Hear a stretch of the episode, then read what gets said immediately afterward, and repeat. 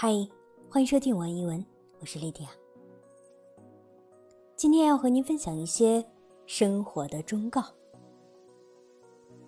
I'll give you some advice about life. Eat more roughage, do more than others expect you to do, and take pains to do it. Remember what life tells you. Don't take to heart everything you hear. Don't spend all that you have. Don't sleep as long as you want. Whenever you say, I love you, please say it honestly.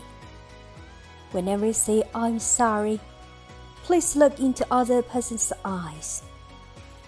Never judge people by their appearance. When someone asks you a question you don't want to answer, smile and say, Why do you want to know?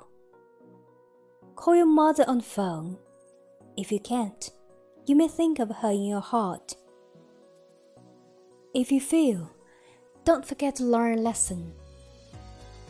Remember the three respects respect yourself, respect others, stand on dignity, and pay attention to your behavior.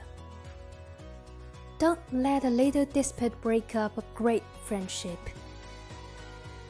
Whenever you find your wrongdoing, be quick with reparation. Find time for yourself. Remember that silence is golden. Read more books and watch less television. Figure out the meaning of someone's words. Do the thing you should do. Remember, not all the best harvest is luck.